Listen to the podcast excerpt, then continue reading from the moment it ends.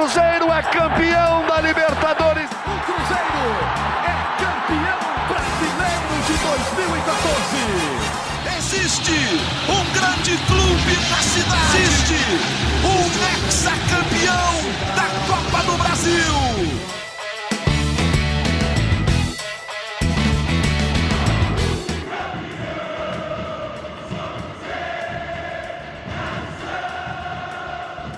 Salve torcedor e torcedora cruzeirense, eu sou a Laura Rezende, estou aqui hoje distribuindo a bola no podcast GE Cruzeiro, o Cruzeiro que foi até o Rio de Janeiro e perdeu para o Vasco por 1 a 0 no Maracanã. Mesmo com a derrota, o time segue líder da competição e já pensa aí na reabilitação contra a Ponte Preta na quinta-feira no Mineirão. Quem está comigo hoje é o Gabriel Duarte, setorista do Cruzeiro no GE.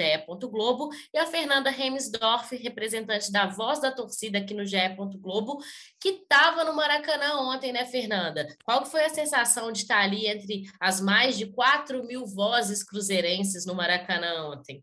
E pessoal, então foi uma sensação muito boa, valeu a pena demais a viagem, porque a torcida cruzeirense está aí numa, numa vibe muito boa, uma, uma alegria mesmo de ver o time bem, o time no topo da tabela. Então a gente não foi para ver o Cruzeiro ganhar, a gente foi para poder apoiar mesmo, independente do resultado, porque a gente sabia que ia ser de fato um jogo difícil, né? É, Maracanã lotado, com mais de 60 mil vascaínos, e um time também deles que vem bem, a gente sabia que ia ser difícil. Então, a gente foi para se divertir, para poder apoiar. Fizemos a nossa parte. Infelizmente, o resultado não veio, mas a torcida foi embora cantando e festejando, porque o Cruzeiro ganhando, empatando e perdendo é líder. Então, é isso aí. Hum. Gabriel, queria que você fizesse para a gente uma análise da partida de ontem do Cruzeiro. E não é terra arrasada, não, né? Perdeu, mas tá tudo sob controle. Eu acho que está longe de ser terra arrasada pela campanha do Cruzeiro. É um resultado que a gente pode considerar até normal, porque era um jogo equilibrado entre dois gigantes do futebol brasileiro, entre duas equipes que estão brigando pelas primeiras posições. Então é normal o Cruzeiro vencer, o Vasco vencer, um empate. Não foi um tropeço, vamos assim dizer, não era uma, um resultado inesperado. Mas o Cruzeiro dominou boa parte do tempo, na minha opinião, assim, o jogo. O Cruzeiro teve alguns pontos que precisou melhorar assim durante a partida, pelo menos a questão defensiva no lado direito Acho que o Cruzeiro pecou principalmente no primeiro tempo, que foi onde, inclusive, saiu o gol do Vasco. O Vasco explorou bastante aquele lado do Cruzeiro e faltou um pouquinho mais de pontaria para o Cruzeiro para ele chegar ao empate ou até vitória. O Cruzeiro criou de novo, mas o Cruzeiro é um time que tem perdido muitos gols também.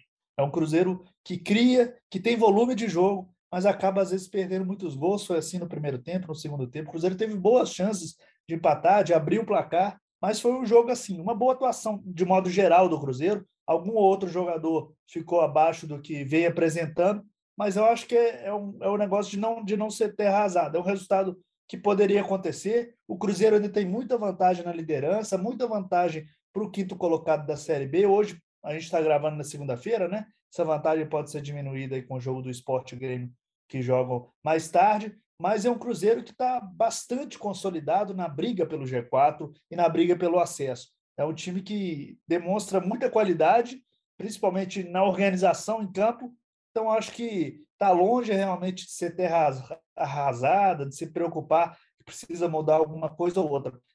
Realmente colocar a cabeça no lugar, entender que foi um resultado que era possível de acontecer e partir para o jogo contra a Ponte Preta, que é um outro jogo difícil, Fernanda, agora você que estava ali no, no estádio, no Maracanã, concorda com o Gabriel? Foi isso que você viu? O Cruzeiro dominou boa parte da partida e essa derrota. Ninguém gosta de perder, né, Fernanda? Mas veio em boa hora, pela gordurinha que o Cruzeiro tem ali para queimar. O que, que você acha? Concordo com o Gabriel. Eu acho que o Cruzeiro jogou bem, sim. Eu acho que o nosso gol, né, que a gente sofreu foi de erro individual mas, assim, o time estava jogando para frente, a gente teve mais posse de bola, a gente realmente teve algumas oportunidades, mas é aquilo que a gente já vem reclamando em alguns podcasts aqui, que o Cruzeiro não está aproveitando as chances que cria.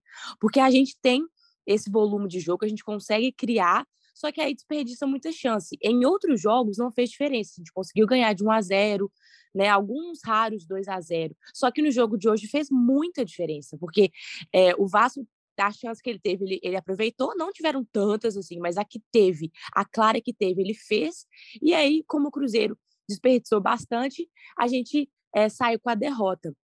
Mas assim, se você olhar as estatísticas do jogo, você fala, nossa, e você não olhar o placar, se tiver que chutar quem ganhou, você chutaria que foi o Cruzeiro. Mas, infelizmente, com é, essa questão de perder muito gol foi muito crucial ontem para o resultado. Então, eu acho que o o jogo de ontem foi um alerta para isso, que a gente precisa parar de perder tanta chance boba assim. É, mas, ao mesmo tempo, eh, eh, como o Gabriel disse, não foi ter arrasada, porque o time jogou bem, teve mais posse de bola, o time conseguiu, é, no, no, estádio ali, como eu falei, lotado de Vascaíno, conseguiu, em vários momentos, propor o jogo. É, o time não sentiu essa pressão tanto da torcida do Vasco, sabe? É, então, assim, é importante ver que o time ele ainda está intenso, sabe? Está ofensivo, mas essa questão da finalização não pode vacilar mais desse jeito e é um alerta. É, e sobre essa derrota, é, de fato, assim, né, a gente sabia que em algum momento ia vir. É impossível você exigir de um time que ele ganhe todas. A gente sabe que é o sonho, mas não dá para exigir isso. Então, em algum momento, essa derrota viria.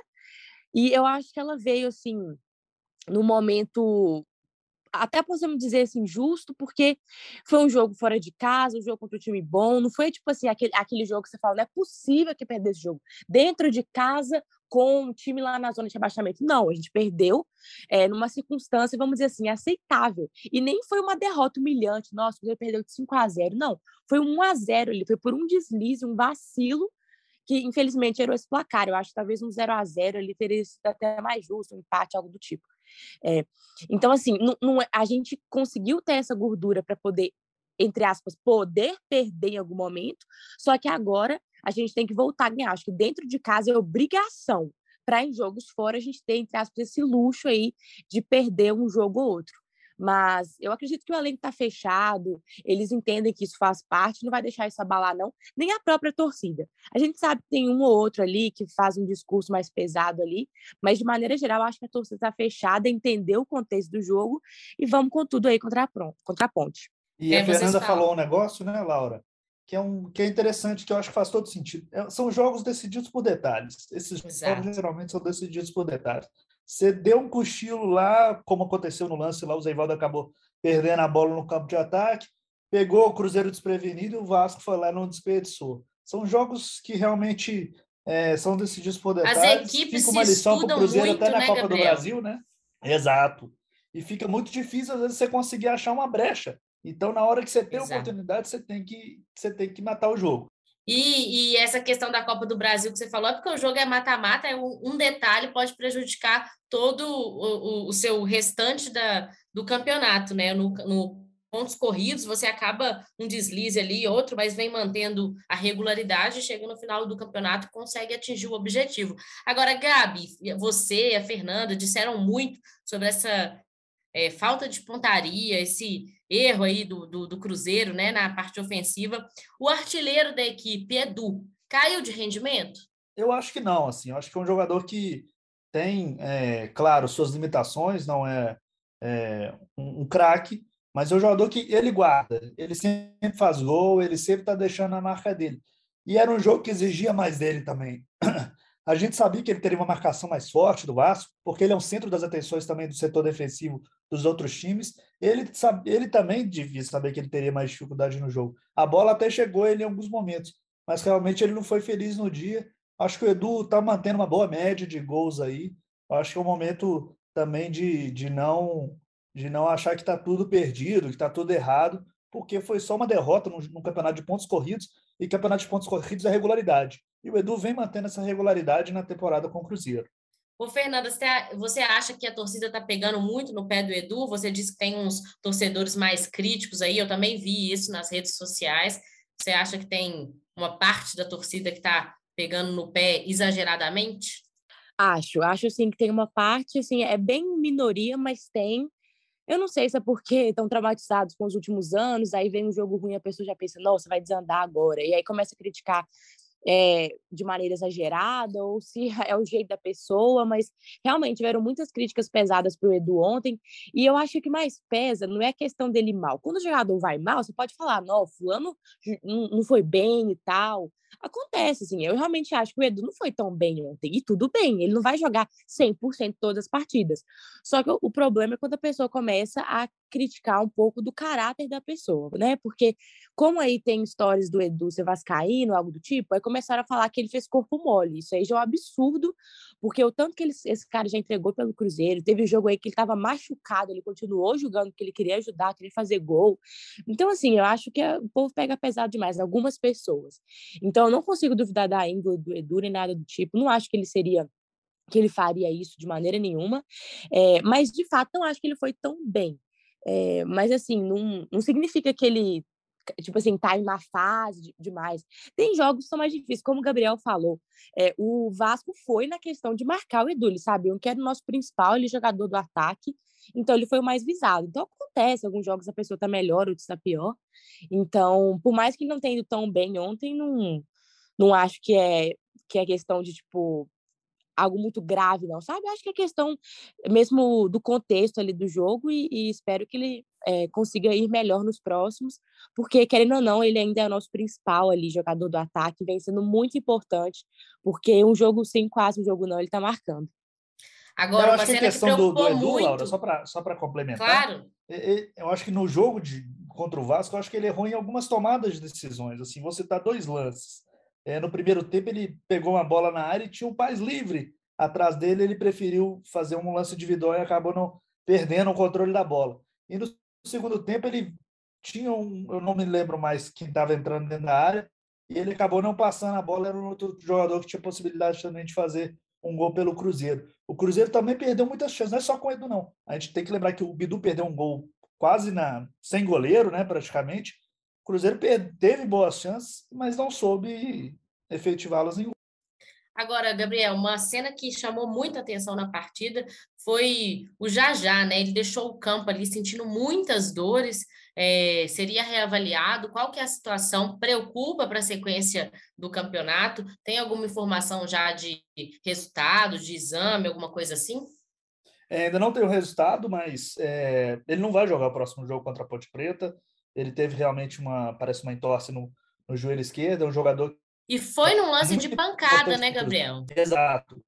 Foi um lance de pancada, o Daronco acabou dando um amarelo, até a central de apito disse que era um, no limiar aí, do, no limite entre o amarelo e o, e o, cartão vermelho. Então, assim, foi um lance que ele acabou sendo é, atingido, acho que foi pelo Matheus Barbosa, se eu não me engano, é jogador do Cruzeiro, e ele depois não conseguiu render porque realmente estava com muita dor. Num lance que ele tentou chutar dentro da área, ele sentiu e pediu para sair. E é um jogador de extrema importância para o Cruzeiro, é um jogador que dá velocidade ao time. Talvez hoje os, as peças que o Pesolano tem utilizado seja a única peça com essa característica. Então acho que vai fazer muita falta ao Cruzeiro realmente. Vamos ver qual que vai ser o resultado que, que vai sair do exame, mas acho que realmente dificilmente ele joga contra a Ponte Preta na, na quinta-feira.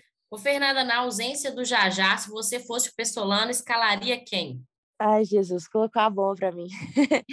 é, olha, assim, do ataque do Cruzeiro, eu acho que talvez poderia tentar colocar o Rafa Silva, não sei. Ou então, olha, um cara que eu gosto muito no ataque, por mais que o Gabriel até mencionou aí o, a chance que ele perdeu, que foi o Bidu, eu, eu gosto muito do Bidu jogando mais avançado. Talvez poderia tentar colocar o Bidu jogando avançado. É, não sei, gente. O Vagninho é um cara que começou bem no Cruzeiro, depois desandou. A torcida hoje em dia pega muito no pé dele, mas se ele voltasse aquele futebol do Mineiro, poderia ser interessante. É, o Solano aí... gosta muito do Rodolfo também, né? Todo jogo o Rodolfo tá ali entrando ah, não. também. Aí né? eu já não gosto, não. ele eu não colocaria, confesso. E eu, eu acho assim, é, é um. As características é um são diferentes. Cruzeiro até para a janela de, de, de meio do ano, Laura e Fernanda. O Cruzeiro tem essa falta de um jogador de velocidade, um jogador de drible. Eu tenho certeza que o Cruzeiro vai atrás de uma peça de reposição, porque falta esse jogador ainda, mais opções ao Pesolano para esse tipo de característica. E ontem também eu senti um pouco de falta de peças ofensivas em alguns momentos do jogo. Você vê que as substituições dele de ofensivas foram só o Rafa Silva e o Daniel Júnior, né? Ele teve até que colocar o Rafael Santos lá na direita. É, faltou realmente, às vezes, mais uma peça lá. É, faltou mesmo essa peça, né, Gabriel? Fernanda, você ia falar é, conclui aí o que, você ia falar do ataque. É, eu ia falar assim que é, essa derrota de ontem, ela também é importante para a gente enxergar isso, porque como eu falei, teve alguns jogos que mesmo a gente errando não sei quantos gols, entrou uma bola, ficou um a zero e pronto. E no jogo de ontem não, a gente não conseguiu e fez toda a diferença. E isso é um alerta na questão da contratação, né? Que a janela vai abrir aí, a gente precisa trazer reforço para o ataque do Cruzeiro, que é a parte principal ali que está sendo um pouco defasada, sabe? E um exemplo que eu quero dar em relação a esse alerta é, por exemplo, a nossa derrota contra o Bahia, lá na primeira rodada. Foi uma derrota muito importante, porque a gente percebeu a nossa fraqueza defensiva. Foi aí que o Cruzeiro falou: alguma coisa não tá boa. Aí a gente contratou o Zé Ivaldo e o Pessolano começou a colocar os três zagueiros para jogar, mudou o esquema tático do jogo. E agora, essa derrota contra o Vasco, eu acho que ela acendeu o alerta do ataque. Então, pode ser que, querendo ou não, é horrível perder, mas pode ser que seja bom para acordar logo para a gente perceber, gente, não tá bom. A gente estava ganhando de 1 a 0 em vários jogos, e, ou então 2 a 1 e vai chegar no ponto que isso não vai ser suficiente. Então, a gente tem que fazer essa contratação agora e que abrir a janela, ou então dar um jeito ali de rever o esquema, rever os jogadores, o que a gente já tem, tentar coisas novas, porque realmente não está sendo suficiente. Não foi contra o Vasco, né? Então, é, é, isso. A gente pode tentar ver um lado positivo nessa derrota de alguma forma e tentar é, usar de uma forma construtiva, sabe? Eu espero que o Cruzeiro faça isso. Agora, quinta-feira, feriado de Corpus Christi, é, 50 mil torcedores, mais de 50 mil torcedores já garantiram presença aí no Mineirão e tem uma presença ilustre, né, Gabriel? Papai Ronaldo estará acompanhando de perto esse jogo para a reabilitação do Cruzeiro. Realmente, Ronaldo vai estar de volta ao Brasil, né? Ele tava, ficou esse, algumas, essas semanas acompanhando o final da temporada do Valladolid, que, foi, que é o time dele lá na Espanha, e que conseguiu acesso, pagou aquela promessa lá de bicicleta, né? Que ele falou que iria pagar se o Valladolid conseguisse o acesso, estava resolvendo a questão da montagem também do elenco do Valladolid para a primeira divisão da Espanha, e agora ele volta ao Brasil para acompanhar esse jogo do Cruzeiro, deve também é, se inteirar também sobre a questão da negociação da Libra, né, da Liga Brasileira, que os clubes aí, a gente está vendo que não está havendo concordância entre todos os clubes brasileiros nessa criação da Liga, nos moldes dela. É, o Ronaldo é bastante interessado nessa criação da Liga dos Clubes. Acho que vai ser algum dos temas aí que ele vai trabalhar nos próximos dias no Cruzeiro e realmente o planejamento para as próximas semanas do clube. Lembrando que a janela de, de transferências vai abrir no, no próximo mês. Eu, eu, nem, eu nem pergunto para Fernanda se ela vai estar no Mineirão, porque eu tenho certeza que ela vai estar no Mineirão é, na quinta-feira contra a Ponte Preta, né? Importante, como você disse, Fernanda, essa vitória é, para não se estender, de certa forma, lembrar muito da derrota contra o, Va contra o Vasco, né? O que, que você espera desse jogo? Olha, eu espero um jogo que o Cruzeiro, obviamente, vai ganhar, eu espero que ganhe, porque, como você falou, né, assim, é, essa, essa derrota deu uma quebra na sequência de vitórias do Cruzeiro, e a gente sabe que, que, que, tipo, a torcida ficou mal acostumada, a gente ficou mal acostumado, foram nove vitórias seguidas, aí vem uma derrota, dá aquela, aquele sentimento, assim, ai meu Deus, e por mais que a gente esteja ali em primeiro lugar, a gente sabe que futebol é muito maleável. Então, uma vitória agora é muito importante para o próprio psicológico da torcida de, de pensar, não, foi uma derrotinha ali agora, já voltamos, está tudo certo. Acho que para o psicológico ali do próprio elenco e tudo mais, até porque a gente vai pegar a ponte totalmente desfalcada, vai estar sem técnico, sem o Lucas, sem mais um jogador também lá que está machucado, tem gente suspensa. Então, assim, a gente vai pegar a ponte num, num período mais, assim, delicado, é, então é hora da gente aproveitar, como você falou, o, o Mineirão vai estar lotado, tenho certeza que não vai ter espaço nem para andar direito, assim espero. Torcida cantando muito, a gente está muito animado. É, vamos empurrar o time para mais uma vitória. A gente está com 100% de aproveitamento em casa, então é essencial manter esse, esse aproveitamento, porque em casa, como eu já falei, é obrigação ganhar. É, e aí voltar esse clima, esse clima de tranquilidade, o Ronaldo também vai estar, tá, então assim, é, a torcida fica mais animada também quando ele está aqui. É muito, é muito legal ver ele sempre presente, né? Porque além de ser o dono do Cruzeiro, ele é o Ronaldo Fenômeno, né? Então a gente se sente muito feliz de ter ele aqui. É, o Fabrício, também ex-jogador do Cruzeiro, já falou que vai estar, tá, mostrou o ingresso dele lá, vai estar no meio da torcida mesmo, vai ser nem camarote.